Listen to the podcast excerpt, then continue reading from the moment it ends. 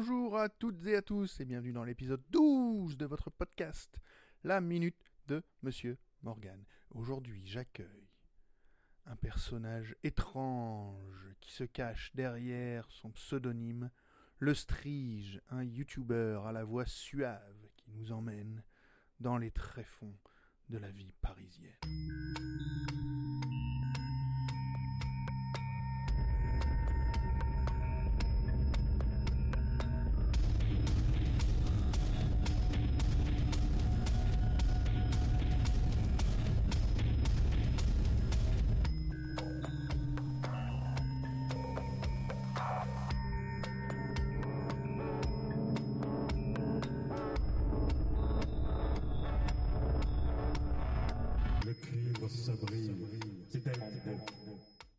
Eh oui, le cuivre, ça brille, c'est tellement beau. Mais on va pas parler de cuivre aujourd'hui, avec, euh, avec notre invité du jour. Euh, on va vraiment un peu s'éloigner du steampunk. On va encore explorer un petit peu le 19e siècle fantastique, parce que notre invité du jour est l'étrange et discret, le Strige. Le Strige, il a pris comme pseudonyme le nom de la célèbre et pensive statue de Notre-Dame dessinée par Viollet-le-Duc, cette gargouille qui surplombe Paris. Elle guette, elle scrute, elle décortique de son perchoir les us et parfois les coutumes les plus sombres de la capitale. Sans y prendre part comme une sorte d'ermite érudit qui, grâce à YouTube et ses 50 000 plus abonnés quand même, nous immerge dans l'inconnu et le fantastique, dans la réalité qui, parfois, souvent, dépasse la fiction. Mais limiter le strige à juste euh, ce décortiquage euh, serait un peu euh, limité parce que le jeune homme excelle avec sa voix douce et suave également dans la fiction radiophonique. C'est par ce biais-là que je l'ai, euh, que j'ai croisé son travail au départ. Donc aujourd'hui, nous recevons donc le strige. Comment ça va? Bah écoute, tout va bien. Merci beaucoup de m'inviter, de m'accueillir. Bon, je suis pas trop loin là dans la présentation, ça va? On- Non, c'est c'est ça, c'est ça. Ça colle assez bien. Bah, euh, le strige, c'est quand même quelque chose, c'est une créature euh, euh, mi-vampire, euh, gargouille, femme, animal. pourquoi, pourquoi avoir choisi ce pseudo? Euh, bah, pour la gargouille, comme tu me l'as rappelé, Ouais. mais aussi je cherchais un petit peu une, au moment où j'ai commencé à créer la chaîne, etc. Il me fallait, il il fallait une photo de, de profil. Oui. Et en fait, je voulais pas me mettre en avant euh, moi. Ouais. Euh, et et j'étais tombé sur une photo, en cherchant un peu, j'étais tombé sur une photo de, de Charles Nègre, le, le photographe, euh, un, photographe. Et euh, il y avait une photo qui s'appelait Le Strige. Et je trouvais ça intéressant. C'est justement la photo de, de- d'un de ses, il a pris en photo un de ses amis euh, sur, le, sur Notre-Dame, juste à côté de La Strige. Et je trouvais ça intéressant d'avoir en fait un, un- un homme un peu inconnu dont la silhouette est, est- est tellement évocatrice d'une époque et, euh, et- et qui en même temps est relativement anonyme. Je trouvais ça bien, ça me correspondait. Et en plus, le, le Strige étant une créature un peu euh, fantastique, et euh, comme j'ai commencé la chaîne avec du, du fantastique, le récit fantastique euh, de Votre grâce est sur les dents, bah, je me suis dit, c'est- ça colle parfaitement. Oui, alors on rappelle, c'est- cette photo presque iconique maintenant avec, avec la gargouille qui, qui surplombe Paris, avec, qui, qui porte, euh, enfin, qui soutient sa tête avec ses, euh, avec ses mains. Et puis à côté, il y a ce, ça. il y a l'assistant du photographe, je crois que je ne sais plus comment il s'appelait, Peck ou Beck, je ne sais plus. Euh, le sec, le sec. Le sec, pardon, euh, avec son chapeau haute forme à la taille gigantesque, tout en Oui. noir. Oui, c'est ça, c'est ça. Et en fait, on voit très bien sa silhouette parce qu'elle se découpe parfaitement sur le ciel. Et ouais, je trouvais ça, je trouvais ça chouette. Ah oui, je me rends compte que j'ai même un magnet du strige sur mon, fri- de la strige sur mon frigo. Et ben, Information, totale- information totalement inutile. Euh, tu, as évoqué votre grâce et sur les dents. Moi, c'est comme ça que j'ai découvert ton, ton, bou- ton boulot. Euh, votre grâce et sur les dents, c'est une fiction euh, audio euh, qui se passe à la belle époque. Il y a un petit côté euh, euh, Brigade du Tigre, agent secret, un peu, la- un peu James Bond, et une, Mm. comment dire, et, une dimension fantastique. Alors, je ne sais pas si on peut commencer à révéler un peu, un peu qui fait quoi, mais est-ce que tu pourrais nous la présenter en quelques mots? Ah, Attends, avant de la présenter, je te propose qu'on écoute un petit extrait, oui, oui, avec plaisir. tout de suite, tout de suite l'ambiance qui est donc euh, un extrait de Votre grâce est sur les dents. Votre grâce est sur les dents. Chapitre 1 Retour de l'opéra. Maurice Lantier pressa le pas. Les talons de ses bottines sur mesure, en cuir fraîchement glacé, martelaient d'un son régulier les pavés de la capitale avec un écho sinistre. Il sortait d'un spectacle, enfin, surtout de la réception qui suivait la représentation. À l'Opéra Garnier, il avait assisté à la première d'une œuvre qu'il avait trouvée assez niaise, de thèmes comme de musique. Mais l'invitation venant d'Alphonse Simbert, le député de la scène en personne, il n'avait pas pu refuser. Il faut dire que c'était une occasion en or de voir et d'être vu. Maurice Lantier s'était un peu assoupi par moments au cours de la pièce, mais heureusement, personne ne semblait s'en être aperçu. La faute revenait au fauteuil de velours bien trop confortable de sa loge de deuxième classe. Si sur l'aspect artistique de la soirée Lantier était assez peu satisfait, pour ce qui était des mondanités le compte était bon. Il avait pu s'entretenir quelque peu avec de hauts personnages du gratin parisien, d'importants messieurs en queue de pinoir et de sublimes dames en robe du soir qui rivalisaient d'élégance. La plupart d'entre elles étaient aussi fardées que des catins, nettement plus subtilement toutefois. Avec les contacts qu'il avait pris ce soir, il pourrait peut-être obtenir la promotion qu'on lui faisait miroiter depuis si longtemps. Maire adjoint du 12e arrondissement. Il s'y voyait déjà. Enfin, présentement, en marchant dans le froid, il n'avait qu'une hâte. Retrouver son matelas, son édredon en plume d'oie, et dormir jusque tard dans la matinée du lendemain. Dieu merci, il était en congé. Votre grâce est sur les dents. Est-ce que tu pourrais nous présenter un peu peut-être cette fiction? Euh, oui, oui, euh, plutôt euh, oui, dans, dans, dans, dans ce qu'elle ce qu'elle est, quoi, ce qu'elle euh, ce qu'elle raconte. Oui, oui. Et puis assez- après, ensuite, euh, on parlera du format. Ok, ok. Euh, bah, Votre grâce est sur les dents. C'est une histoire qui se passe à Paris à la fin du 19e siècle, dans un contexte politique un peu particulier. Et dans ce contexte politique, euh, qui est un rapprochement euh, géopolitique entre la France et la Russie, Ouais. il y a, il y a des, des- des choses un peu étranges qui commencent à se produire dans la capitale et qui peuvent potentiellement mettre à mal le, le rapprochement qui est en train de se faire entre la, la France et la Russie. Ouais. Euh, alors, euh, le ministère des Affaires étranges et surnaturelles, qui est sur le coup euh, dès qu'il y a quelque chose de louche, un petit peu dans l'air, euh, décide de contacter un de ses, euh, un de ses barbouzes et, de le, et de le mettre sur le coup pour résoudre l'affaire. Voilà dans les grandes lignes. Ok, on va pas trop dévoiler. enfin, on s'imagine que quand on, on lit, on, on lit Votre grâce est sur les dents, on imagine qu'il se passe, ce qui peut se passer derrière. Ce, que je trouve vachement intéressant, c'est déjà d'une ben, l'ambiance qui se dégage de tout ça. Hmm. Euh, Il y a un côté aussi euh, humour euh, décalé et désuet qu'on retrouve un petit peu dans la façon, dans la narration que tu as euh, avec tes autres vidéos qui ne sont pas de la fiction. Déjà, comment, comment toi t'en viens, t'en es venu à, à tout ça, à construire déjà, parce que la première chose que tu as postée sur Internet, c'est bien cette, cette, C'était ça, oui, c'était ça le, en format épisodique. D'accord, oui, parce que déjà, première question, du coup, quel est le format que tu as utilisé? Bah, pour la... En fait, initialement, c'était un... c'était un roman papier, euh, enfin un roman que j'avais écrit. Oui, Et, euh, et en fait, je voulais euh, lui donner une portée, euh, enfin comme les maisons d'édition, j'avais envoyé à quelques maisons Mhm. et euh, ça n'avait rien donné. Et puis comme il y a même les réponses sont longues, etc., je m'étais dit ça pourrait être sympa. Et puis comme j'avais trouvé un travail qui était sur YouTube et j'écoutais moi-même beaucoup de livres audio, je me suis dit ça pourrait être sympa de le faire en livre audio, mais euh, en ajoutant tout ce que je trouvais pas moi-même dans les livres audio que j'écoutais.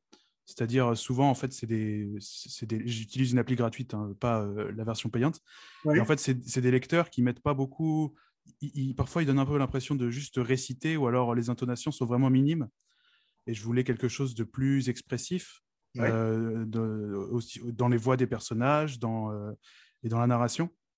Ouais. Et en fait, je, voulais aussi rehausser euh, le tout et vraiment immerger l'auditeur en, en mettant des musiques ou bien des, euh, des, nappes, euh, des nappes de fond sonore pour renforcer l'ambiance de tel ou tel endroit. Et, et donc, tu rappelles également bah, les, les publications de l'époque en publiant par épisode avec un, un cliffhanger euh, Oui, oui, oui. en fin d'épisode. C'était un petit peu ça. C'était, il faut terminer chaque épisode sur une note euh, qui soit où il y a du suspense pour, euh, pour qu'on ait envie de passer à la suite. Ça, c'est, bah, on en parlait en vitesse tout à l'heure. C'était un petit peu comme dans les SAS, quoi. À chaque fois, c'est limite à chaque chapitre, le héros est sur le point de mourir, mais en fait.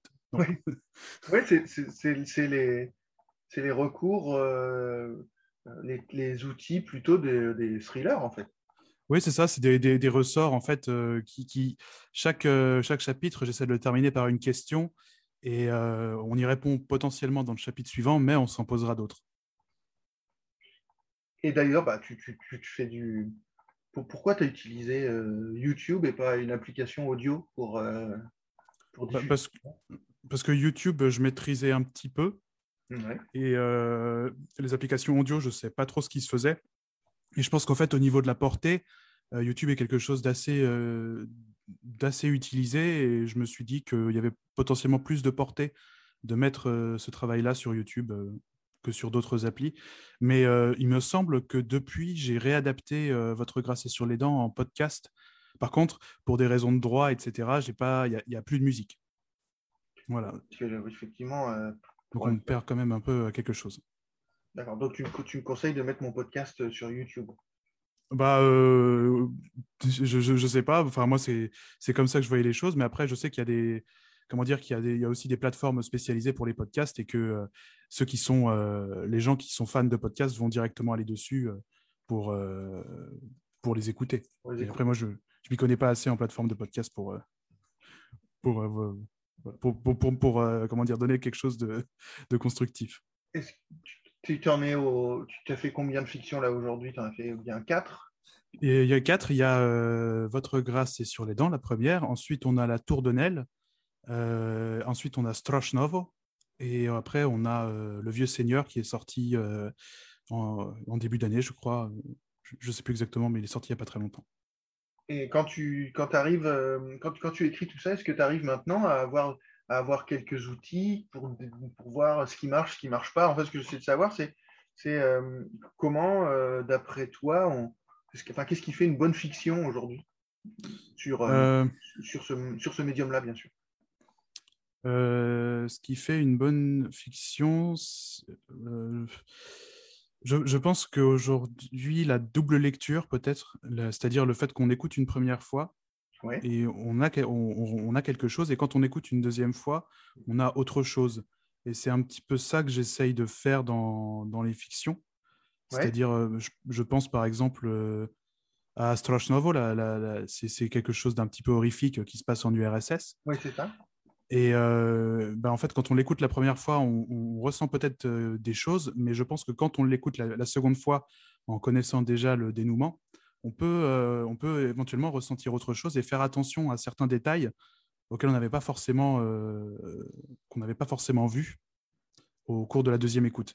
Et après, ce que j'essaye aussi, quelque chose d'assez important, à mes yeux, hein, c'est Ouais. la, la qualité de, de, de l'écriture, c'est-à-dire que peut-être qu'aujourd'hui, euh, les, les- enfin, je lis pas beaucoup d'auteurs euh, contemporains, et peut-être qu'aujourd'hui, on a, quelque chose d'assez simple au niveau de l'écriture, et je voulais essayer de me distinguer un petit peu en faisant vraiment attention, et en plus, comme c'est euh, le format audio, la musicalité, etc., la construction des phrases est assez importante.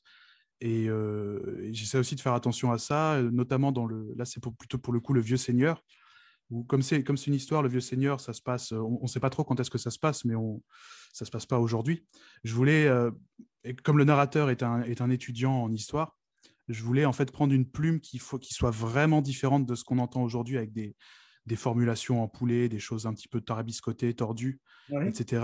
euh, pour, pour un petit peu euh, faire av- avoir un petit peu un style en fait comme si comme si en fait en écoutant cette histoire on savait pas de quand elle datait on, on savait pas ça, ça pourrait très bien être un livre euh, écrit aujourd'hui mais ça pourrait très bien être un livre qu'on trouve au, au hasard d'une bibliothèque ou d'une Ouais. librairie un peu obscure etc je voulais un peu faire cet effet là C'est- Ça se ressent euh, dans, dans toute ta page YouTube, en fait. On, on sait qu'on est sur YouTube, donc on est sur, un, on est sur un outil très actuel, et on part ensuite, dès qu'on lance, la- la- dès qu'on lance les vidéos, euh, je pense qu'on parlera après des PCBS, mais il y a, il y a déjà ce, ce son de, de, de projecteur de cinéma qui se lance, qui donne, nous met tout de suite dans, dans l'ambiance un peu désuète, dans une Oui. ambiance passée, et il y a ce décalage, en fait, entre l'outil et le contenu qui est hyper intéressant.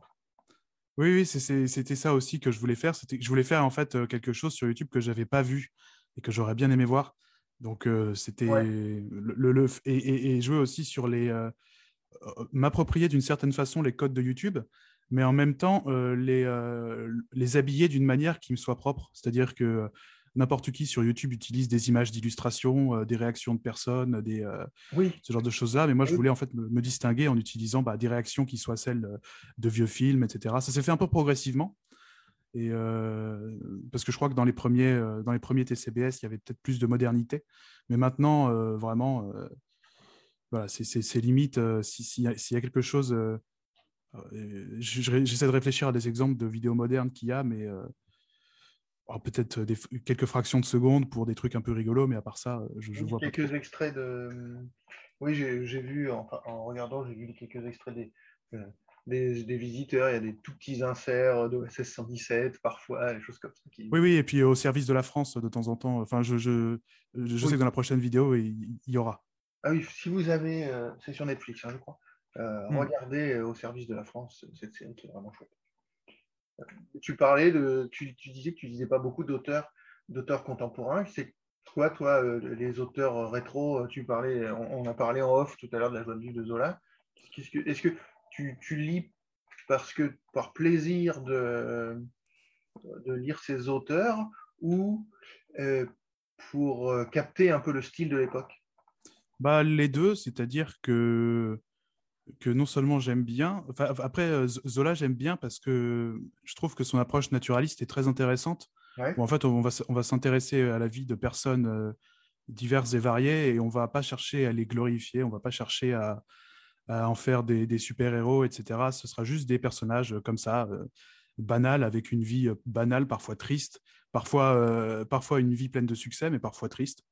Et c'est ça que, que je trouvais intéressant. En ce moment, euh, je suis en train de lire les Rougon-Macquart Ouais. et, euh, et, et j'essaie de me faire toute la série dans le dans l'ordre. Alors ça, ça prend du temps, etc. Mais, euh, mais je trouve ça intéressant même de suivre en fait l'évolution de cette famille des Rougon-Macquart et de voir les différentes branches comment évoluent. euh.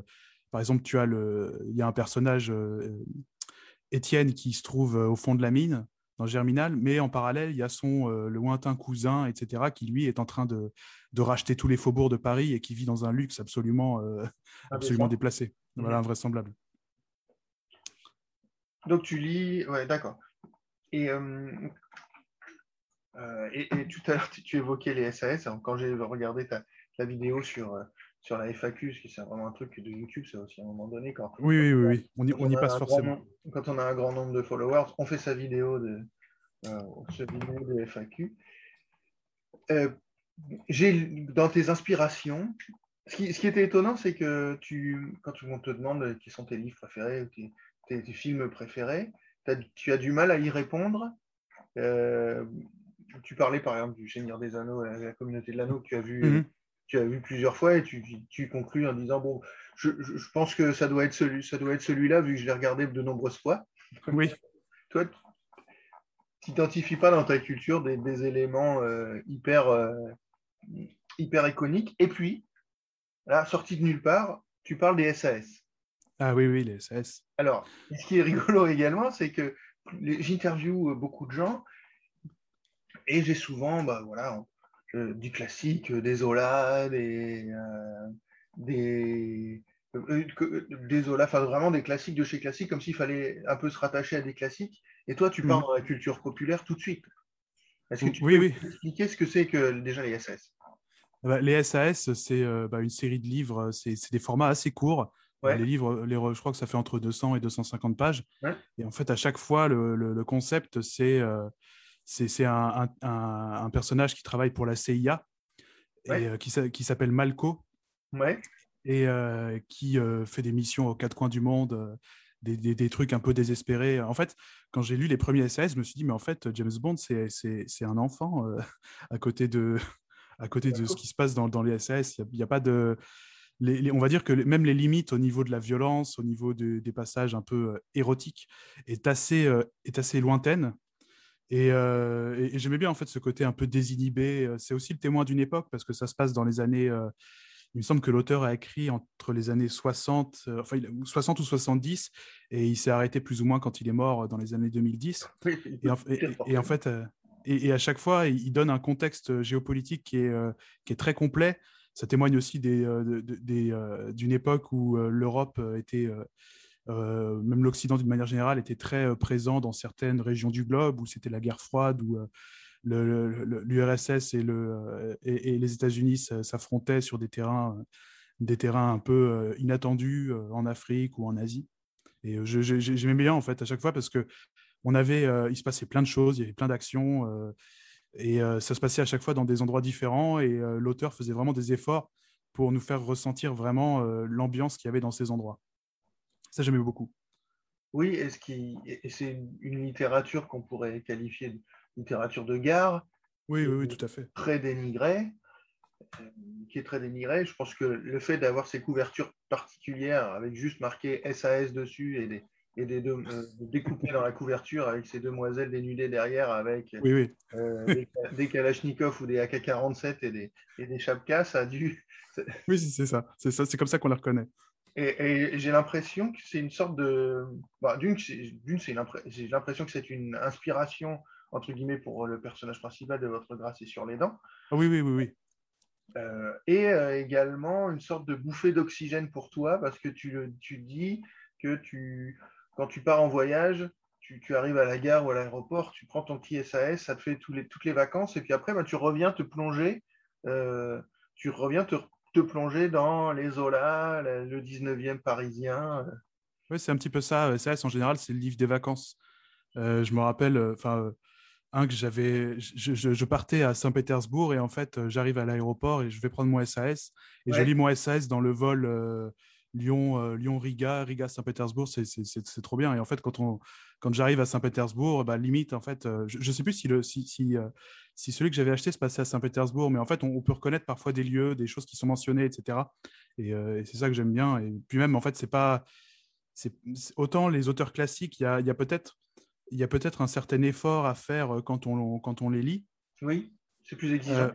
c'est ça, il faut, faut, faut, être concentré, etc. et puis même, Parfois, il y a des, descriptions un peu longues. Je pense à Victor Hugo euh, euh, dans Les Misérables qui nous fait sa description euh, des égouts de Paris. Parce que, enfin, Victor Hugo, j'ai un peu plus de mal parce que justement, je trouve qu'il tombe trop dans ces descriptions très exhaustives. Limite, en fait, il nous fait un, récapitulatif de l'histoire des égouts de Paris juste parce qu'à un moment, il va se passer quelque chose dans les égouts de Paris. Bah, dans SAS, il n'y a pas tout ça. c'est c'est ce que j'aime bien, c'est que les, informations sont plus distillées dans, dans SAS. C'est-à-dire que je sais pas, le personnage va être sur un marché ou je sais pas quoi, bah, ce marché, ça va être le marché spécial de je euh, je sais pas quel produit, parce que euh, il, va le, il, va le, dire en deux trois lignes, mais euh, on, aura un contexte, on aura un contexte ou bien alors dans tel endroit il y a une senteur particulière parce qu'il y a une usine de je sais pas quoi à côté ou, ce genre de choses. Et, je trouve que ça, on retrouve ça aussi dans, dans les TCBS, c'est-à-dire que tu vas, tu, proposes des sortes d'essais euh, vidéo, euh, mais tout ce qui ne sera pas utile, c'est quand même abordé. Tout ce qui n'est pas utile au cœur de ton message, c'est quand même abordé, mais décrit en, en, très peu de lignes ou suggéré par une, même juste une intonation. C'est ça. Oui, c'est ça. En fait, c'est j'essaye de. Parce qu'en fait, il y, a les... ce qui fait la, la, complexité des choses aussi, c'est les petits détails. Et, et en fait, euh, ce que je voulais aussi faire dans la TCBS, c'est euh, mentionner ces petits détails qui pourraient paraître anodins, mais qui finalement permettent parfois de, comprendre pourquoi il y a pourquoi telle ou telle chose. Par exemple, l'exemple qui me vient en tête, c'est dans les, dans les restaurants des soupeuses. Euh, bah, on pourrait s'attendre à ce que ce soit très luxueux, enfin que, le service des assiettes soit très luxueux, mais en fait non, parce que les gens les cassent, parce qu'ils sont ivres et que euh, ça les fait rire de, casser de la porcelaine qui coûte cher. Donc au bout d'un moment, les restaurateurs en ont marre et, euh, et, mettent des assiettes et mettre des assiettes euh, bas de gamme parce qu'ils savent qu'elles vont finir cassées. Et ça, ça, je, trouvais ça, euh, je trouvais ça rigolo et, euh, et, ça permet aussi de comprendre un petit peu plus l'atmosphère du lieu parce que bon, quand on, quand on arrive à casser des assiettes dans un restaurant, c'est qu'on se sent vraiment très à l'aise quoi, et qu'on a les moyens. Oui, et je pense qu'effectivement, le, pour reprendre un peu une métaphore liée à Notre-Dame, hein, le, diable, le diable se cachant dans les détails, c'est ça qui fait en fait c'est la petite, épice qui donne le goût à, tout le, à, toute la sauce de, ces vidéos. Oui, c'est complètement ça. Et puis, euh, bah, euh, ce que je voulais faire aussi, c'était que euh, souvent, le, ton des vidéos de vulgarisation YouTube est très professoral.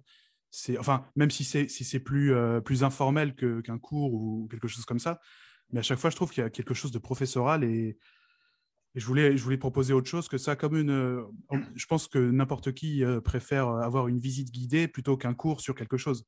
Un cours sur les égouts de Paris, c'est sympa, mais visiter les égouts de Paris, c'est mieux. Enfin, c'est- mon avis. hein. Et, et je voulais proposer euh, dans les TCBS des sortes de visites guidées qui Bah, soient plus didac- didactiques et plus intéressantes, à mon sens. Partons tout de suite sur les, sur les TCBS. Est-ce que tu peux nous. Déjà, qu'est-ce que ça veut dire TCBS TCBS, ça veut dire tour des commodités en bonne société. Rien que ce nom est génial. Mais, euh, j'ai une petite anecdote sur ce nom, Ouais. il vient, pas de, nu- il vient pas de nulle part. Ah. Euh, c'est qu'en fait, euh, je suis un fan de Tolkien aussi, que j'aime beaucoup.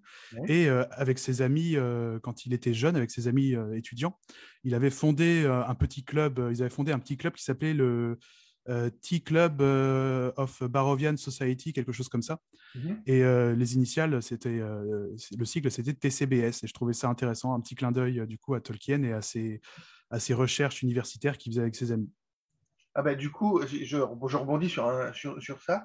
Euh, les soupeuses, il y a aussi des articles, enfin, des- un TCBS sur euh, ce qu'on mangeait au rest- dans les restaurants, euh, dans les restaurants euh, sur le Titanic. Est-ce que tu n'aurais pas un petit côté hobbit?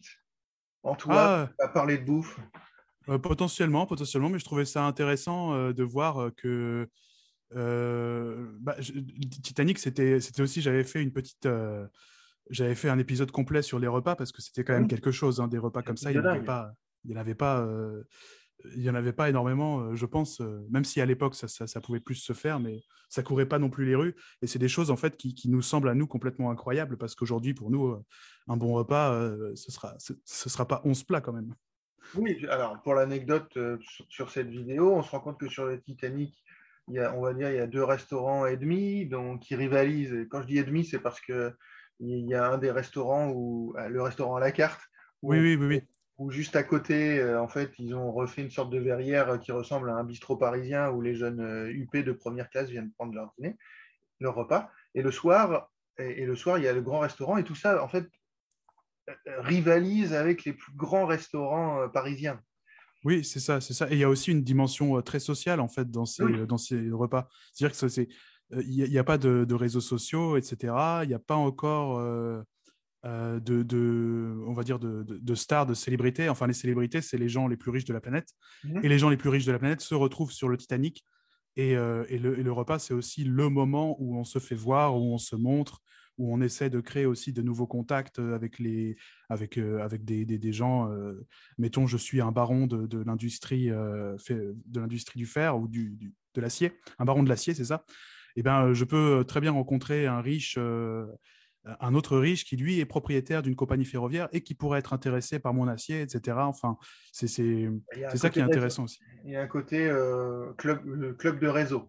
C'est ça, c'est ça, c'est oui, c'est- clairement ça. On se crée un, un- un carnet d'adresses. Donc les TCBS, on- les T- avec les TCBS, on, on via- on va euh, explorer une thématique euh, qui se passe pour l'instant euh, plutôt euh, au 19e siècle à Paris, sauf pour, Mhm. pour le, sauf pour le Titanic. Et, et on apprend des choses, euh, des, des choses qu'on n'apprend pas dans les livres d'histoire. On parlait, on parlait des soupeuses tout à l'heure, qui sont ces, ces prostituées. Euh, Qu'est-ce qui te plaît, toi, déjà, dans cet univers du 19e siècle? Bah, J'aime bien l'esthétique de cette époque. Ouais. Je trouve, je trouve qu'il y avait vraiment une recherche, une recherche permanente de ce qui se fait de mieux dans, dans à peu près tous les domaines. Et euh, je, trou- je trouvais ça intéressant, mais j'ai- j'aimais aussi le, le décalage complet, même s'il y en a encore aujourd'hui. Mais euh, j'aimais bien le décalage complet qu'il pouvait y avoir entre les élites, les, ou les gens, euh, les gens un peu fortunés, les bourgeois, etc., et le peuple. C'est-à-dire que dans, surtout dans Paris, il y a vraiment des, des- c'est encore le cas aujourd'hui, hein, mais il y a des populations qui se côtoient, qui sont radicalement différentes Mhm. et qui ont beau habiter la même ville, mènent pas du tout la même vie. Et c'est ça que je trouvais intéressant. Et puis tu, explores aussi vraiment euh, un côté un peu sombre quand même de la, de la capitale. Alors, ce qu'on pourrait appeler euh, sombre aujourd'hui, qui en fait était la réalité de beaucoup de gens. Oui, c'est ça. C'est ça. Et en fait, euh, je, il, me semble, il me semblait avoir lu un magazine il y a longtemps qui parlait de Londres, etc., et des quartiers un peu malfamés de Londres. Et, et- je m'étais dit, tiens, je, me demande si à Paris, c'est la même chose. Et je me suis rendu compte que j'avais eu beaucoup de mal à trouver des informations. Ouais. Et, je, donc, et je me suis dit, mais c'est pas possible. euh, Paris euh, au 19e siècle, ça peut pas être que les boulevards haussmanniens et les, les- les- et- et les magasins de luxe. Et euh, en creusant un peu, j'ai trouvé, euh, j'ai j'ai trouvé un livre qui racontait justement, où c'était un journaliste qui se balade justement dans les endroits mal famés de Paris, et qui, raconte, qui raconte un peu ce qu'il voit. Et je m'étais dit, mais en fait, Londres, c'est bien, mais Paris, c'est mieux. Après, Et, euh, on a aussi quand même eu Haussmann qui a détruit une partie de ce vieux Paris médiéval. euh, Oui, oui, tout à fait, tout à fait. Mais justement, euh, il le détruit, mais ce... il, il le détruit, mais le... ça disparaît pas pour autant. C'est juste que ça, les populations un peu misérables qui s'entassent dans des ruelles sinistres, elles disparaissent pas avec les quartiers. Elles juste, elles, elles vont ailleurs et, euh, et la, la vie qu'elles mènent se déroule ailleurs, plus sur les boulevards, mais plutôt dans les faubourgs. Mais euh, c'était ça que je trouvais intéressant. ouais. Là, c'est le. c'est- l'ancien étudiant en histoire euh, qui parle. Oui, oui, c'est ça. Mais, justement, euh, euh, c'est peut-être pour ça aussi que je fais beaucoup de vidéos sur Paris, c'est qu'à chaque fois, j'arrive à parler de, de, choses qui sont relativement pas connues, alors qu'en fait, c'est Paris, en fait, c'est une ville euh, qui est, qui est relativement connue, mais euh, j'arrive à en aborder une, une- une- partie de son histoire qui, euh, qui pourtant est complètement passée à la trappe, je ne sais pas pourquoi. Même, euh, enfin, je, je suppose qu'il y a des historiens qui se penchent un peu dessus, mais euh, je- à ma grande surprise, je ne voyais, pas, euh, je voyais pas beaucoup de choses sur le sujet, mis à part, su- mis à, part sur les Apaches, qui sont Ouais. assez, les, voyous, les voyous de la belle époque, qui sont assez traités. Mais sinon, il n'y a, pas grand-chose. À part les Apaches et la commune. Oui, c'est ça. pas- On se dit, ouais, c'était il y a 150 ans. Est-ce qu'on n'a pas l'impression de tout connaître? De, ça et en fait, du coup, de ne pas l'étudier. Peut-être qu'il y, a une- part de, ça, mais je pense aussi qu'il y a, tout simplement d'autres choses, euh, d'autres phénomènes qui ont éclipsé complètement certaines autres parties de l'histoire de Paris, ou bien des choses, euh, je pense notamment aux prostituées, euh, un, sujet d'étude qu'on pourrait penser un peu bizarre, ou ce genre de choses-là, ou, ou bien qu'on n'ose pas trop étudier, peut-être pour son aspect un peu sulfureux, alors que finalement, les prostituées, c'était... bah, quand, euh, pour mes recherches, des fois de TCBS, je lis des guides touristiques. Ouais. Et euh, les, les guides touristiques, il y a des guides touristiques spécialisés dans les prostituées. Donc, pour, pour qu'on en vienne à imprimer ce genre de choses, c'était vraiment qu'il y avait, euh, que, que y, a- y avait une grosse activité euh, prostitutionnelle et que ça faisait vraiment partie intégrante de la ville. Quand on, si aujourd'hui on prenait un guide du routard et qu'on voyait euh, marqué un- un- une page spéciale les meilleurs bordels à faire, bon, on se poserait quelques questions. Et, euh, et ouais, je trouvais ça intéressant euh, de parler justement de cette histoire un petit peu occultée de la ville. Et donc, comment tu. Toi, tu parlais des. Tu, tu parles de guide touristique. Comment tu te documentes, toi, aujourd'hui, sur. Euh, bah, ça dépend. euh, ça, dé- ça dépend. euh, les, pour les premiers TCBS, je m'étais plutôt basé sur un livre que j'avais trouvé chez Gibert à Paris. Gibert Ah qui a malheureusement fermé, je crois, il y a quelques temps. Oui, oui, ils n'ont pas supporté le. enfin, ils ont suivi de plein fouet le confinement et à mon avis.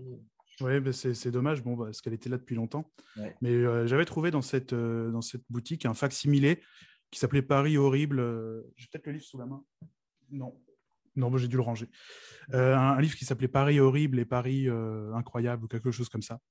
Et c'était ce fameux livre dans lequel le journaliste se balade un petit peu et raconte ce qu'il voit. Et, et en fait, en, en- en le lisant, je m'étais dit, mais c'est intéressant parce que tout ça, on ne le sait pas, ou alors on le. on- on- on- C'est comme ça que j'ai découvert les brasseries à femmes. Je me suis dit, aujourd'hui, on a l'impression que les, les, autres- les, les bars à hôtesse, etc., c'est quelque chose de nouveau, mais pas du tout. Ça existait, il y a, ça existait depuis, depuis très longtemps et c'était un commerce très lucratif pour certains.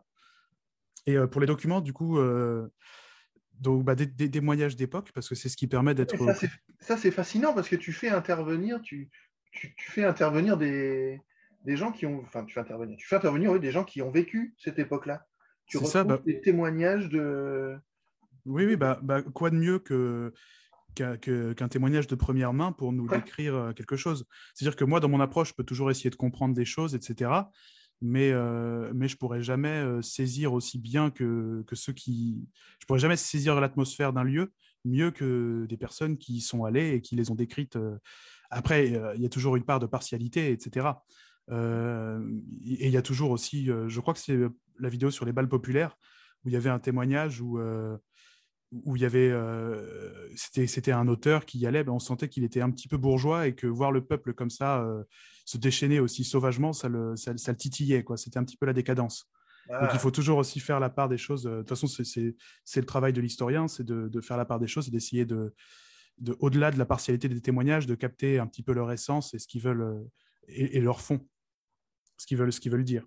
Euh, pour revenir à tes vidéos, effectivement, le, la partie, bon, on, a, on- on a cette documentation historique, il y a ces témoignages, il y a cette volonté de ne pas du tout être professoral. C'est-à-dire que toi, on ne te voit pas en fait dans tes vidéos. Non, non. euh, Là, il y a beaucoup de youtubeurs qui, qui s'assoient euh, devant un décor, qui parlent face caméra, qui nous expliquent des choses, euh, peu importe le domaine. Et toi, en fait, tu fais tout le contraire. Tu- tu- on ne te voit pas. Euh, là, on, on est en train, euh, on, on s'enregistre, mais je ne vois pas non plus à la webcam. Il y a, il y a un côté euh, mystérieux. C'est pour ça que je ne veux pas gratter particulièrement sur, sur qui tu es toi, parce que je trouve que je trouve qu'au contraire, cultiver ce mystère, c'est vachement bien. Et, et, euh, donc, il n'y a pas ce côté professoral et tu, tu vas aller chercher euh, du coup des images, pas, pas que des images d'archives. hein. Je, je- je vois des, des extraits de, de films d'expressionnistes les- les expressionnistes allemands. Euh, pourquoi cette volonté justement de t'effacer? Tu t'effaces face au sujet, c'est ça? C'est ça, en fait, il y avait juste quelques passages, on me voyait dans, dans les premiers épisodes, je crois.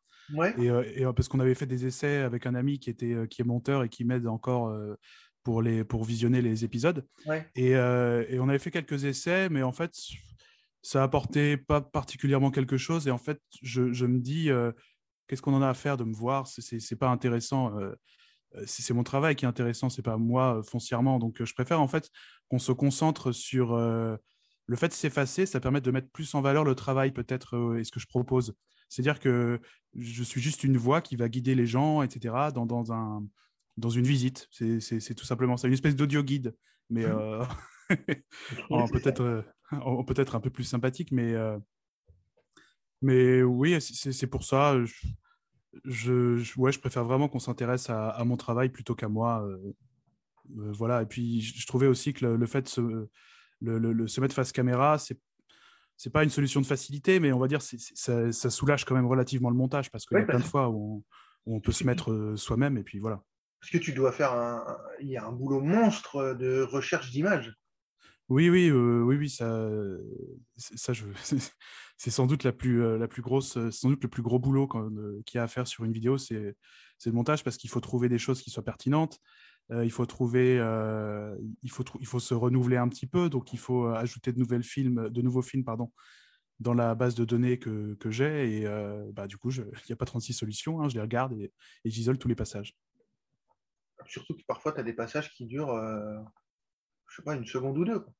Ah oui, oui, oui, oui. euh, des fois, c'est. bah, euh, en fait, j'essaie aussi de donner une sorte de dynamisme. C'est-à-dire que le, le- la, la voix est souvent très posée, etc., très calme. Oui, exact. Mais, mais j'essaye euh, quand même, pour pas que ça soit justement trop calme, je- j'essaie d'adopter un montage assez dynamique et assez, euh, assez nerveux, relativement nerveux, avec des petits effets, euh, des bruitages, des, des, des- des images qui s'enchaînent, etc.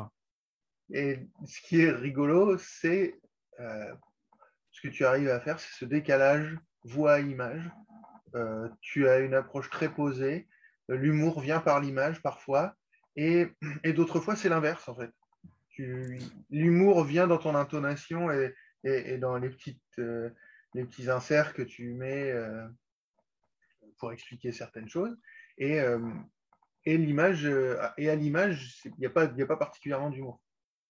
Oui, oui, c'est ça. Bah, euh, Ça, c'est conscient dans, dans ton travail ou Oui, oui, oui, oui, oui, oui, bah, j'ai- j'ai- j'aime, j'aime bien l'ironie, alors j'aime bien euh, parfois, euh, bah, je laisse un peu peut-être transparaître l'ironie dans certaines choses, mais après ça reste, comment dire, c'est parce que aussi c'est justement on parlait du ton professoral, le, le- peut-être que le ton professoral est un peu dépourvu d'humour, ou alors quand les blagues arrivent, elles sont un petit peu attendues, ou alors on va se on va se moquer ouvertement, euh, je sais pas moi, tel roi, il est mort de telle manière insolite, euh, ah bah euh, il fallait pas être malin pour mourir comme ça, bah, bah, c'était c'était un petit peu attendu, euh, c'était un petit peu attendu.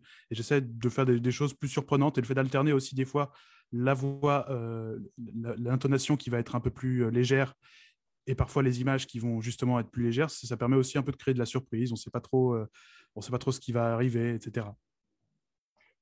Et pour conjuguer, pour, pour ajouter sur ce l'absence de ton professoral, euh, tu indiques souvent au début ou dans la première partie de tes vidéos qu'on est là pour voyager dans le temps, qu'on n'est pas là pour juger une époque euh, révolue avec nos yeux actuels. Ça, tu fais toujours ce, dire, ce, Euh, ce pro- ce pseudo-disclaimer, en fait, en disant, voilà, aujourd'hui, euh, je vais vous montrer des choses totalement incroyables euh, pour nous euh, au XXIe siècle.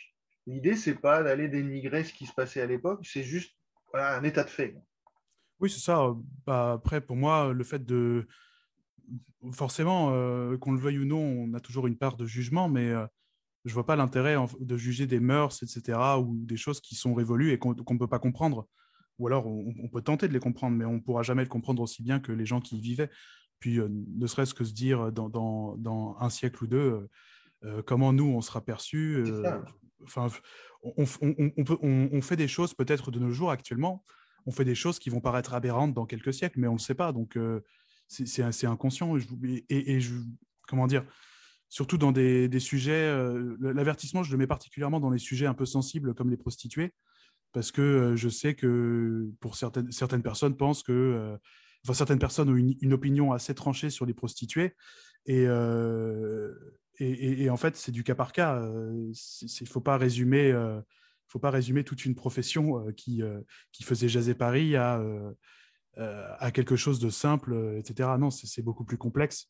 Et puis, oui, de toute façon, euh, pareil, le, jugement ne m'intéresse pas. On, on- est là pour, euh, pour euh, comme tu le disais, on est là pour visiter, pas pour, euh, pas pour juger. Quand on fait la visite d'un château, est-ce qu'on va se dire, ah bah, euh, ah bah, dis donc, ce mur, il manque de goût, hein, euh, ce mur, il est trop chargé, ou alors, euh, dis donc, euh, tel meuble, il n'est pas, pas vraiment associé, il n'est pas vraiment du bon style, le meuble là, dans, dans cet endroit. euh, non, on le fait pas. On, se on se contente de visiter, de voir et d'apprécier les choses. C'est ce que je voulais proposer. Ben, moi, je vais proposer d'écouter quelques une minute ou deux de ton nouveau euh, TCBS. Euh, C'est ça. mais tu sors, tu sors des vidéos euh, deux fois par mois à peu près à 21h, c'est ça le- Toujours à 21h le dimanche? C'est ça, le dimanche à 21h. Et deux fois par mois, euh, c'est un rythme qui est assez dur à tenir. Donc, je ne Ouais, sais pas si ça, si ça durera, mais euh, au, moins une, une à deux fois par mois, allez, on va dire. On va pas se mouiller. Donc cette vidéo, c'est sur le musée euh, du Puy-Train. Est-ce que tu peux nous en parler euh, succinctement de, de- de ce musée, de ce qu'on va y voir? Tout à fait. Bah, euh, euh, déjà, déjà, avant toute chose, je tiens à féliciter parce que j'avais ce sujet était très mystérieux et comme il a été décalé d'une semaine, j'avais Mhm. proposé sur YouTube de donner des petits indices et de faire une énigme pour que pour qu'on puisse trouver. Et le sujet a été deviné. Et donc bravo, bravo à ceux qui ont cherché. Et euh, ouais, si- sinon le musée du Puy-Train, c'est c'est un musée qui qui existe plus, mais il existe plus depuis relativement peu de temps. Il a fermé en 2016. Oui, c'est ça.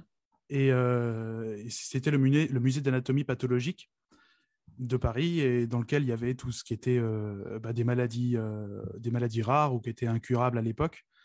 Et pareil, on parlait de jugement tout à l'heure. Bah, dans cet épisode-là, j'essayais aussi d'avertir d'avertir le- les bébés dans le formol, etc. C'est pas pour c'est pas pour la déco. hein, il y a vraiment un intérêt scientifique à ça, et si on les a conservés, c'est pour une bonne raison. Mhm. Et euh, donc voilà, c'est dans ce musée-là et j'ai eu la chance de le visiter un peu avant qu'il ferme, euh, complètement par hasard. euh, J'allais, j'allais, c'est le moment de l'anecdote. J'allais déjeuner avec un, un ami médecin qui était à la fac. c'est sur le site de le site des Cordeliers. Il était sur le campus des Cordeliers. J'allais manger avec lui et puis il me dit ah il y a le musée d'anatomie pathologique, ça dit d'aller visiter. Et Oui. on y est allé. Et j'ai bien fait d'y aller avec des médecins parce que c'est vrai que pour euh, quelqu'un qui s'y connaît pas, ça peut, c'est vraiment très impressionnant. Des- des- on voit des corps humains qui ont des formes euh, insoupçonnées. Il y, a des, il y a aussi quelques écorchés? Euh, je ne crois pas qu'il y en ait dans celui-là. Les écorchés, ils sont dans le musée de Maison Alfort, il me semble. Ah oui, pardon, je confondu. Là, c'est surtout des, euh, des bocaux, euh, des squelettes et des représentations sur cire. Des, des, des, des- Parce qu'à l'époque, on n'avait pas encore de moyens de conserver euh, certaines pathologies euh, ou certains spécimens. Alors, on, les, euh, on en faisait des, des- des sculptures à la cire qui étaient vraiment saisissantes de réalisme des fois. Bon, je vais vous mettre quelques minutes pour que vous puissiez aussi Hmm. faire la différence entre, en- entre bah, ce que le Stritch fait en, en TCBS et aussi pour comparer avec, avec la fiction audio. C'est pas du tout la même approche.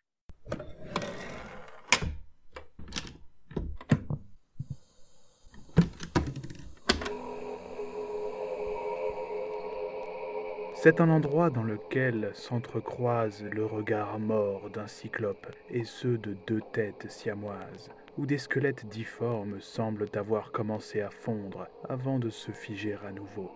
Des organes ravagés et des statues de cire hideuses témoignent de maladies auxquelles même les pires cauchemars n'oseraient pas faire prendre forme. Ça ne t'intéresse pas de savoir comment je suis arrivé ici? Non. Bonjour, chers visiteurs. Bienvenue pour ce nouveau tour des commodités en bonne société. Aujourd'hui est un jour spécial puisque je vous emmène au musée. Mais pas n'importe quel musée. Si je vous parle de musées étranges qu'on pourrait trouver à Paris ou dans sa proche banlieue, il y a de fortes chances pour que vous pensiez au musée Fragonard, avec son fameux cabinet de curiosité et son célèbre cavalier de l'Apocalypse. Certes, c'est étrange, mais croyez-moi, vous trouverez ce cavalier tout à fait sympathique à côté des choses que nous allons voir. Moi, j'ai pas envie de rire, avec toi, on sait jamais. Vous savez, la visite d'aujourd'hui est un peu particulière à mes yeux. D'ordinaire, nous allons visiter des lieux qui n'existent plus, et notre destination du jour ne déroge pas à la règle. Elle a cependant une petite particularité car j'ai personnellement pu visiter musée où nous allons peu de temps avant qu'il ne ferme ses portes. Ces collections étaient pourtant exceptionnelles, surtout du point de vue médical, puisqu'il s'agissait d'un fonds unique au monde présentant une myriade de pathologies anatomiques.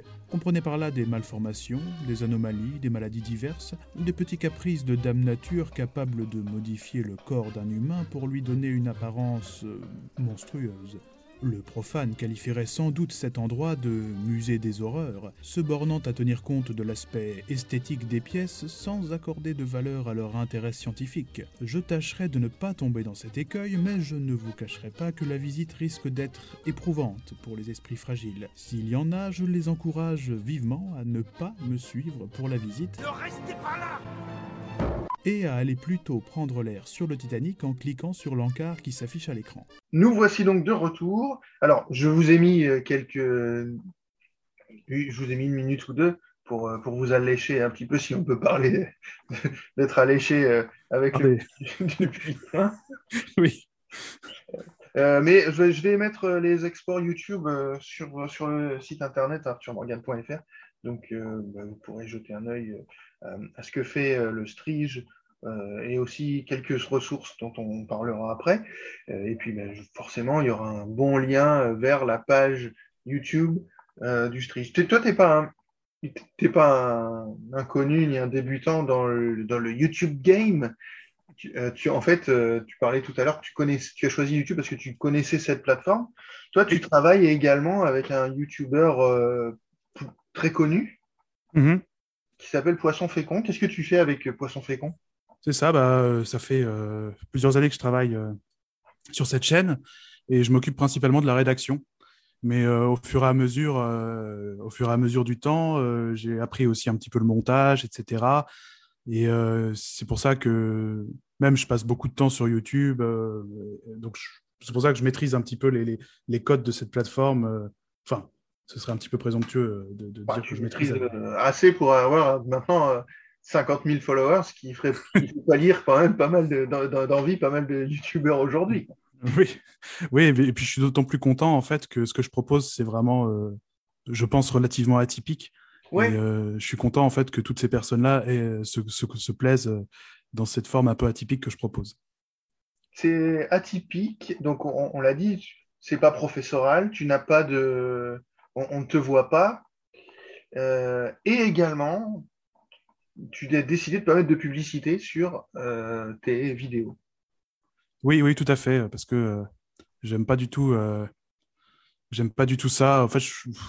Je, comprends que ce soit nécessaire pour certains, mais moi personnellement, sur ma chaîne, je veux pas que on voyage, quoi. On, on fait pas de, je veux pas qu'il y ait de de réclame au, au début. Je veux pas être en fait euh, que, que ma chaîne serve de vitrine à, à- à des, à des gens que je connais pas ou, euh, ou à des grands, des grands industriels qui n'ont pas forcément besoin euh, euh, de, de, de ma chaîne pour, euh, pour se faire de l'argent. Et je veux pas non plus qu'en fait, en venant, euh, en venant me voir, en venant voir ce qu'on- en- en- en- que quand je fais mon travail, euh, il y, ait- il y ait euh, des publicitaires qui s'interposent en fait entre moi et le, et le spectateur. J'aime pas ça, ça m'énerve. Donc euh, c'est pour ça que j'en mets pas. Mais euh, bon, je suis un petit peu inquiet pour rien te cacher parce que j'ai vu que YouTube avait fait une mise à jour. Il va y avoir une mise à jour sous peu. Et euh, paraît-il que euh, toutes les vidéos vont, vont être monétisées, qu'on le veuille ou non, a priori. Ça concerne peut-être, ça, ça me concerne peut-être pas parce que j'ai fait le, parce que je suis officiellement euh, partenaire YouTube euh, publicité, parce qu'il y a une, une vidéo de la chaîne qui est monétisée Ouais. et qui est un petit, qui est un petit peu cachée. C'était une vidéo que j'avais faite spécialement euh, pour ceux qui voulaient voir des pubs et soutenir. Et euh, c'est une vidéo qui est euh, truffée de pubs et euh, où justement j'explique un peu dedans les, les méthodes marketing, etc. et ce, qu'utilise la pub pour, pour faire vendre. Voilà. Mais Oui. c'est la seule qui est, qui est monétisée. Donc peut-être que grâce à elle, je serai pas, toutes les autres vidéos ne seront pas monétisées, j'espère. Et puis, euh, même au-delà de ça, euh, je pense surtout aux fictions que je propose. Euh, les, les publicités sont complètement inappropriées pour les fictions, c'est-à-dire que on, est plongé dans une ambiance, etc. Et, et puis tout à coup, euh, surgit, nulle, surgit nulle part euh, un produit ou, euh, ou une marque, etc., qui, qui n'a rien à faire là, qui va venir, qui va, qui va tout briser. Je crois que l'exemple le plus marquant que j'avais eu, c'était, j'avais mis le livre audio de Germinal. Et et donc Germinal, hein, le- ça se passe à la mine avec les ouvriers. Et à un moment, ça s'interrompt pour une publicité de je sais pas quoi. Et je me suis dit, mais, mais qu'est-ce que c'est que c'est que ce bazar? Ouais, c'est vraiment, et- c'est vraiment alors, euh, infernal euh, ces publicités qui s'interposent.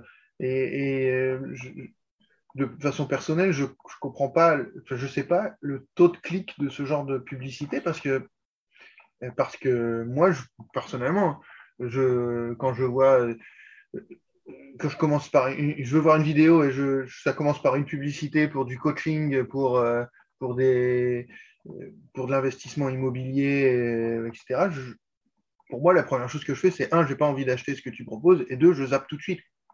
Oui, oui, oui, il y a de ça, et je comprends, mais c'est, un- je trouve qu'il y a une dimension un peu plus perverse dans la mesure où des fois, il y a des publicités, on va les voir tout le temps, et en fait, qu'on le veuille, qu'on le veuille ou non, Ah, ça euh, rend- elles, elles vont être mémorisées. Et le jour où on aura un besoin X ou Y, eh ben, on pensera euh, de manière innée à, à, à telle ou telle marque parce que finalement, la pub nous, aura, nous sera rentrée dans le crâne, etc. Et moi, j'ai pas envie de participer à ça. voilà. Voilà, c'est pour ça que je, ouais, j'aime pas vraiment les publicités. Donc, toi, toi, ta chaîne n'est pas monétisée. Voilà. Euh, Et, et je, je peux juste rebondir sur, euh, sur quelque chose euh, sur ce sujet-là. Euh, C'était aussi que le fait de d'avoir des publicités, ça sous-entend de faire euh, des vidéos qui vont être euh, susceptibles de plaire à des annonceurs. Oui, C'est ça. Et, et- et or, moi, j'ai pas envie de faire des vidéos qui vont plaire aux annonceurs. Ça, ça m'intéresse pas. Je parlais de sujets que j'aime, qui me plaisent et que je trouve intéressants. Et j'ai pas envie de m'adapter euh, et de me restreindre sur telle ou telle chose à cause de ça. Voilà. Et ça- donc, je trouve que ça permet de garantir une forme d'indépendance. Ouais. Et puis, euh, bah, les personnes qui veulent participer et me soutenir euh, financièrement peuvent toujours aller faire un tour sur la page Tipeee euh, s'ils le souhaitent. Mais voilà, je ne souhaite pas être dépendant. Je souhaite être dépendant de mon public, mais pas des annonceurs. d'accord. Ben, je mettrai le lien aussi sur le site pour ton Tipeee, Bah, merci beaucoup. pour qu'on puisse te soutenir. Combien de temps ça te prend de monter? On a parlé d'écriture, on a parlé de montage, on a parlé d'énormes recherches, euh, d'énormes recherches. Ça te prend combien de temps euh, pour euh, arriver à, à sortir deux vidéos par mois avec tant de boulot Bah, euh, ça me prend euh, beaucoup, beaucoup de temps. C'est pour ça que je ne sais pas si euh, je vais pouvoir tenir euh, les deux vidéos par mois pendant encore très longtemps. Mais euh, pour le, euh, en, fait, je pense que pour une minute de vidéo, il y a, y a au moins euh, deux heures. euh, si, si on prend en compte tout, si on prend en compte que le montage, c'est une heure et demie à deux heures de travail pour une minute de vidéo. Mais euh, si, si on prend en compte euh, le temps de recherche, etc., je pense qu'on on peut doubler, euh, on peut doubler le temps. hein. Donc, euh, je dirais euh, entre 3 et 4 heures, peut-être pour une minute de rendu vidéo au total. Donc, il bah, faut faire le calcul. Les vidéos durent 20 minutes, celles sur les soupeuses duraient 30 minutes. Oui. Euh, À mon plus grand. euh, C'est-à-dire que quand, quand je commence à écrire, à chaque fois, je me dis, bon, allez, ça sera relativement court, etc. Et puis au final, je me retrouve avec des choses euh, qui durent une demi-heure. Enfin, bref.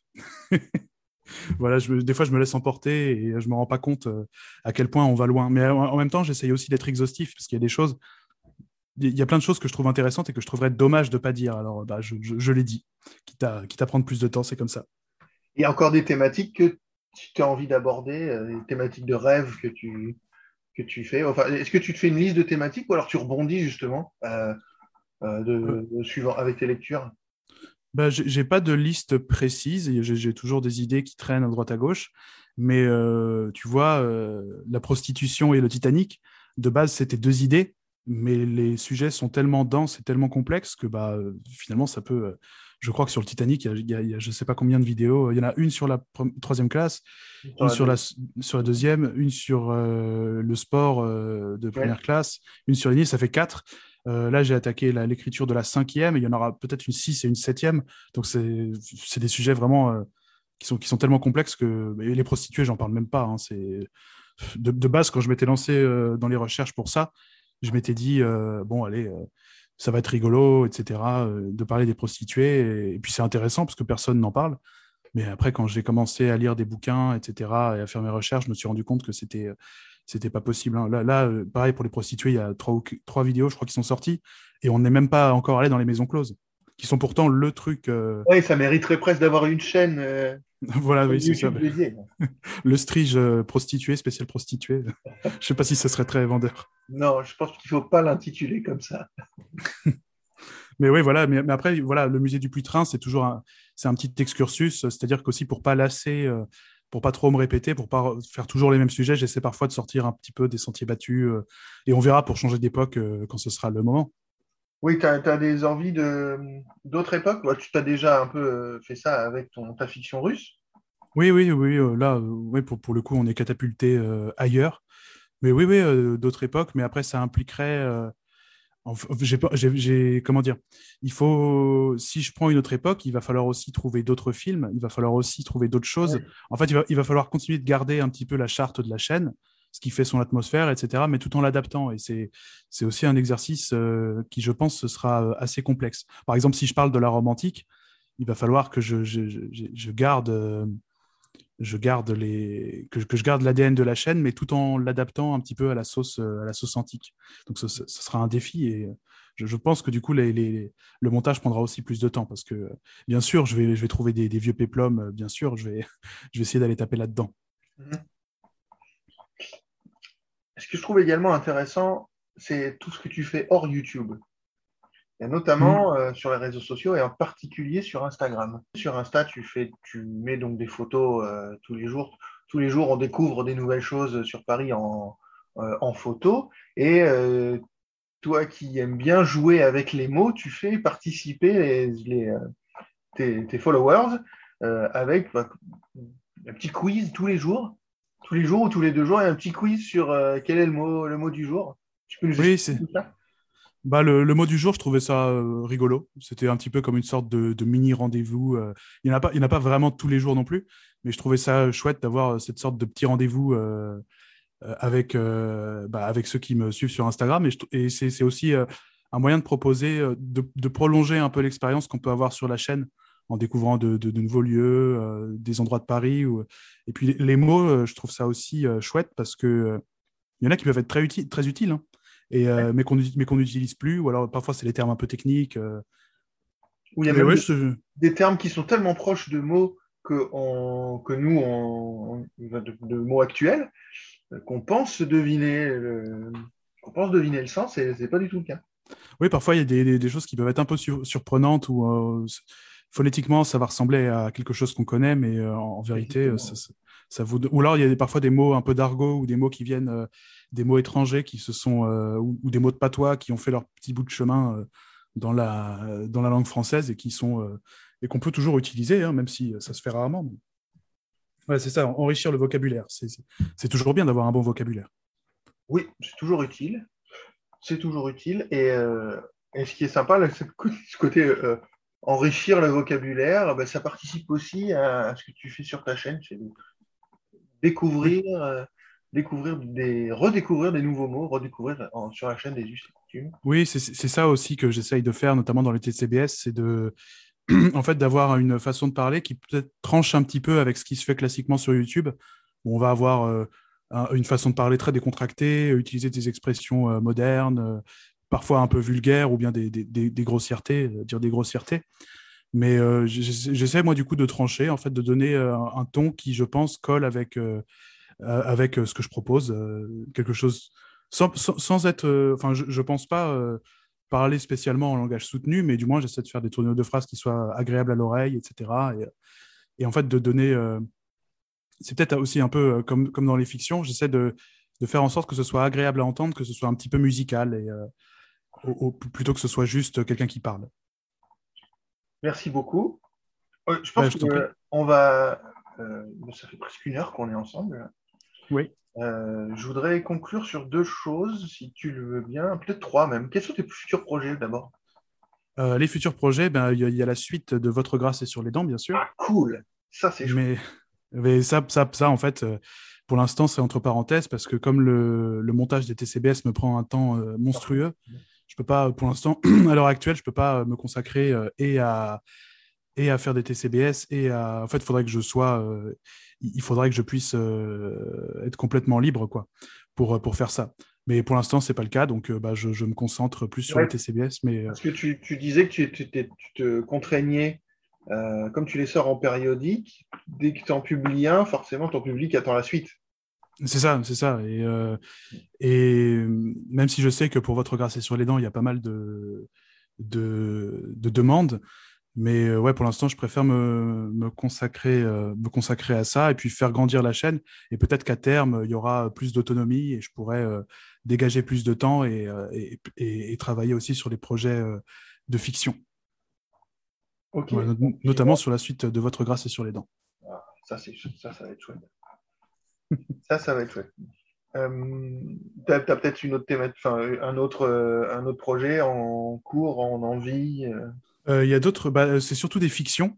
Ouais. C'est surtout, surtout des fictions pour, le- pour le moment. Après, bon, les, les TCBS, c'est toujours chouette à faire, etc. Mais c'est pas le même travail, c'est pas la même, et puis c'est pas la même ambition qu'un, qu'une fiction, je, je pense. Et, mais ouais, plus- plutôt des fictions pour l'instant. Et bah, je, je pense que je peux l'annoncer. Euh, mais euh, Votre grâce et sur les dents sera publié euh, avant la fin de l'année en format papier Ah, c'est top, chez qui? Chez les éditions Ocré. D'accord, ok. Bah, écoute, je mettrai... on fera la promo bah, quand ça sera sorti. Bah, superbe, ça sort, sort, avant la fin de l'année, norm- normalement. On sera peut-être l'occasion de se recroiser pour une petite émission. Bah, j'espère. Trop, trop. Ça, c'est une bonne, ça, c'est une bonne nouvelle. Euh, Oui, je suis très content aussi. Ah oui. Voilà. Ah bah, du coup, est-ce que tu. bah, on, on en parlera. euh, du coup, j'ai plein de questions, mais on en parlera, on en parlera à ce moment-là. On en parlera à ce moment-là. Je voudrais euh, aussi citer ton, ta, la, la vidéo d'introduction, qui en fait est également est, est totalement. euh, n'a totalement rien à voir avec toutes les vidéos, d'intro qu'on pourrait trouver, euh, sur YouTube, et je trouve qu'il résume bien tout, tout ton boulot. C'est dans la vidéo, euh, euh, le- la bande son indique bien que ce que tu vas faire, c'est une présentation de la belle époque en accentuant ses défauts, en accentuant, ah, pardon, en accentuant une présentation de la belle époque, en accentuant ses défauts pour amuser et également pour faire connaître cette époque révolue. Hmm. Je trouve que voilà, cet aspect émerveillement, quand bien même sur des thématiques sombres, euh, ressort bien de, dans ta chaîne. Bah, euh, c'est aussi cette vidéo-là, elle sert à. Parce que quelqu'un qui ne connaisse pas la chaîne, qui tombe dessus par hasard, il voit la vidéo de présentation. Je pense que soit il y sera absolument pas sensible et auquel cas il s'en ira et il perdra pas son temps euh, sur la chaîne à voir des choses qui lui plaisent pas. Soit euh, à l'inverse, il sera un petit peu intrigué et il ira voir le reste. C'est à ça que sert la vidéo de présentation, à, faire gagner du temps à tout le monde, notamment à ceux qui veulent s'intéresser à ce que je fais. Et oui, oui, le, le, le pers- le personnage qui parle résume, euh, résume aussi euh, très bien ce que je voulais faire, euh, ce que je voulais faire sur la chaîne. Merci beaucoup, le Strige. Euh, Bah, avant de clore euh, et de te remercier encore une, une centième fois, euh, il, y a un petit, un espace, c'est le petit moment de la bibliographie. Oui. Toi, tu vas proposer La joie de vivre de Zola. Oui. C'est ce que tu es en train de lire en ce moment? Non, non, je l'ai terminé. En ce moment, j'ai attaqué l'œuvre, euh, ce qui se passe juste après Germinal. Et euh, la joie de vivre, parce que c'est le dernier en date qui m'a vraiment marqué. Je trouvais l'histoire très intéressante. C'est une, euh, une, euh, ça se passe en Normandie et c'est une jeune fille qui arrive de Paris euh, dans la famille de ses cousins éloignés. Ouais. Il y, a une, il y a une espèce de microcosme. il y, a, y y relativement peu de personnages et en fait, un des personnages, le personnage du cousin, je, je le trouvais très intéressant parce que c'est quelqu'un qui s'empêche un peu de vivre parce que, enfin même, l'héroïne du livre, c'est tous des gens en fait qui s'empêchent de vivre pour des motifs qui pourraient régler euh, relativement facilement. Et je trouvais ça, euh, Je trouvais ça intéressant. Même le, le microcosme, l'évolution, l'atmosphère dans la maison qui change au gré des années. euh, on passe d'une ambiance un peu enfantine et très légère à quelque chose de plus lourd, puis quelque chose de sombre. Euh, ouais, j'ai- j'aimais beaucoup ce livre. Je trouve qu'il dégageait une certaine fraîcheur marine que j'aimais beaucoup. Donc, La joie de vivre de Zola, euh, proposé par notre invité du jour, le Strige. Euh, moi, je vais vous inviter à aller euh, chiner cette fois-ci un livre qui n'est plus dispo, mais qu'on trouve un petit peu dans, les bouquineries et aussi sur Internet, qui s'appelle le Guide du Paris, Guide de Paris mystérieux aux éditions Chou, T-C-H-O-U. Et aussi, comme notre invité du jour habite à Lyon, euh, je vais vous inviter à aller euh, faire une des visites décalées et mystérieuses de Lyon avec un auteur qui s'appelle Nicolas Le Breton. Euh, si tu n'as pas eu l'occasion de Strige de faire ça, je pense que ça vaut, vraiment le coup. Moi, j'ai fait ça l'été dernier. On a visité Lyon sous l'œil des occultistes. Ah oui, c'est intéressant. intéressant. Et je connais bien Nicolas parce que Nicolas est un auteur. euh, il, a, il a sorti euh, deux bouquins, deux romans de, de steampunk euh, chez les éditions Le Mouton électrique. Merci beaucoup. Merci à nos différents partenaires. Je les cite toujours, mais merci à ActuSF, le site de tous les imaginaires qui va partager également ce podcast. Merci à French Steampunk qui va aussi partager le podcast. Merci Big Machine pour le, le jingle d'entrée, d'intro. Merci Victor Sierra pour la musique de fin. Merci encore et toujours le Strige de sa présence et de sa bonne humeur et de toutes les infos euh, qu'on a appris aujourd'hui. J'ai invité tout le monde vraiment à, aller voir, euh, euh, voir sa chaîne YouTube. Bah, de rien, tout le plaisir était pour moi. Merci beaucoup.